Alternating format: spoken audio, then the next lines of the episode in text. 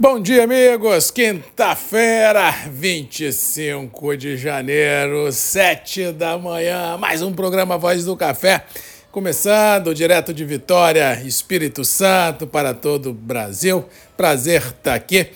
Manhã aqui no Espírito Santo, de tempo encoberto, possibilidade de chuva a qualquer momento. As últimas 24, 48 horas por aqui realmente foram marcadas por uma inversão climática, um aumento de nebulosidade, chuvas mais ou menos esparçadas em todo o Espírito Santo, mas a gente não pode ainda caracterizar que choveu de forma representativa nos 100% do estado. Não, choveu, choveu. Tem possibilidade de chover mais? Tem possibilidade de chover mais. Vai chover na Bahia? com certeza, do sul da Bahia até o recôncavo baiano, tem uma zaca, uma zona de convergência do Atlântico Sul estacionada por lá e que vai jogar muita água no, na Bahia nos próximos dias, que semanas. O carnaval em Salvador deve ser debaixo d'água. Cuidado e atenção, porque realmente, ao que parece, se os mapas estiverem certos, as próximas duas semanas ah, terá muita chuva em todo o cinturão produtivo do Centro-Oeste, Matopiba, Sudeste e parte do Nordeste. Ou seja, muita chuva na região. Só torço e peço a Deus para que essa chuva não venha trazendo Problema, dor de cabeça, estragos, a exemplo que já foi visto e que o que está sendo visto em grande parte das cidades onde essa chuva cai. Ou seja, antigamente você tinha chuva e um calor ameno, um sol que bronzeava. Hoje o sol queima, quando a chuva chega, chega devastando tudo, ou seja, aquela situação tranquila climática, isso faz coisa do passado. O nosso novo normal é um novo normal de extremos,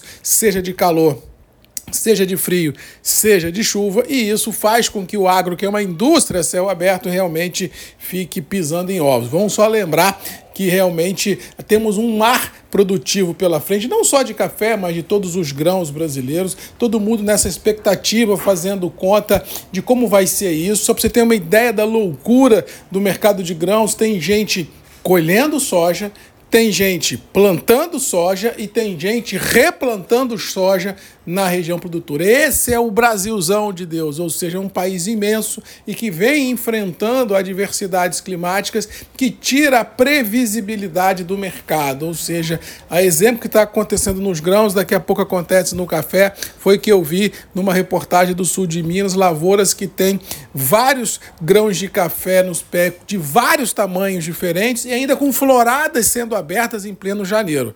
Cara, é um salve-se quem puder. Então, assim, muito complexo. E aí o cara fala assim: não, porque Nova York caiu ontem porque choveu na região produtora. Pô, chover em janeiro não resolve nenhum problema do que já aconteceu no passado. Eu falei isso em novembro do ano passado. Falei, gente.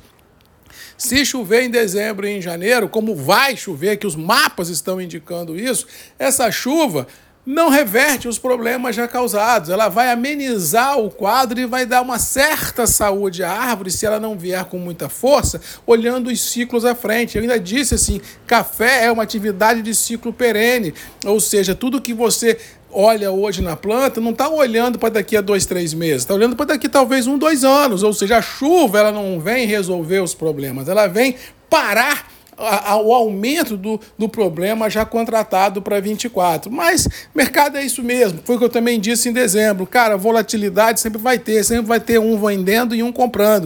O que nós temos que entender é o viés, o que nós temos que entender qual é a tendência, o que vai ser daqui a seis meses. Aí você olhando para frente, em função do excesso de adversidades climáticas, o excesso de perguntas na questão produtiva e a ausência de resposta, aí eu acredito que o viés, que a tendência ela é positiva. Agora, no curto prazo, no print do momento, é essa loucura, mas vale a observação que, apesar da loucura da volatilidade, nós estamos trabalhando em Nova York e Londres com níveis muito acima do que a maioria dos operadores esperavam e especularam que iria ser nesse início de, de 2024. 2024, ou seja, realmente a gente entrar uma safra com Nova York namorando 190 cents por libra realmente não indica super safra e muito menos indica conforto e tranquilidade no quesito abastecimento vislumbrando o ciclo à frente, porque se existisse Nova York era muito abaixo do que é. Londres vem respondendo a toda essa ansiedade, não bastasse problemas logísticos lá no Oriente Médio. Não bastasse as questões produtivas na Indonésia, no Vietnã, temos no Brasil uma ansiedade produtiva em função de muita seca no ano passado e que as lavouras que não têm irrigação realmente ficam complicados. Ainda tem o problema da colchonilha, essa variante nova que vem alastrando nos cafezais de Conilon, no sul da Bahia, no Espírito Santo. E com detalhe, até uma semana atrás a gente ouvia falar nesse problema de colchonilha muito regionalizado, Alinhares, Jaguaré, Soretama. Eu já vi foto de problema de colchonilha em Itarana, em propriedades a, 150, a 650 metros de altitude. Eu já vi relatos de, dessa colchonilha no sul do Espírito Santo. Ou seja, não é uma coisa localizada, porque as pessoas não estão falando, não se deram conta ainda do problema. E eu não sei dizer, como já disse aqui nos grupos também, qual é o desdobramento disso produtivo, vislumbrando uma safra que começa daqui a dois meses. E nem sei qual é o remédio que usa para combater a cochonilha, se é possível combater com os remédios até então assim estabelecidos, ou terá que ter um remédio novo para isso ou um, ou um remédio, sei lá, que tem que ser inventado aí. Então, realmente é um negócio muito complicado a gente definir qual é o tratamento que o setor produtivo vai dar e se esse tratamento pode ou não comprometer a qualidade do grão.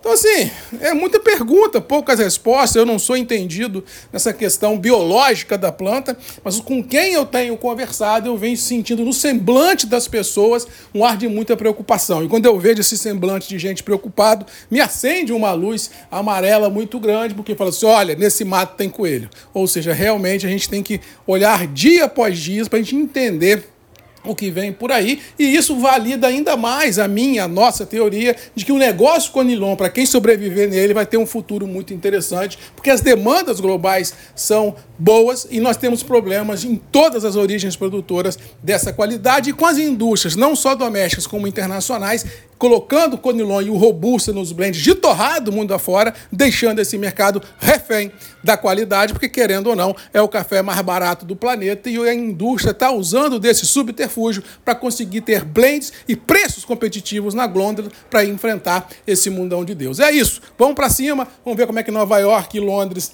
é, começa, mas eu acho assim, Londres é firme, Nova York pode realizar mais um pouquinho, mas também é firme, não acredito em baixa de mercado, não acredito em viés negativo, eu acho que volatilidade pode acontecer, mas temos que separar o joio do trigo e olhar no horizonte, olho no olho, para ver com certeza qual é o viés, qual é a tendência. Eu não tenho dúvida de afirmar que teremos o 24 recheado de muitas emoções. Hoje é feriado em São Paulo, o banco não funciona, mas o bolso opera, mas deve ser um dia um pouco mais apático em função deste cenário de feriado em São Paulo. No mais, um abraço a todos, fiquem com Deus. Boa quinta-feira e até amanhã às sete comigo, Marcos Magalhães, Voz do Café e você. Sempre tem encontro marcado aqui. Um abraço e até amanhã.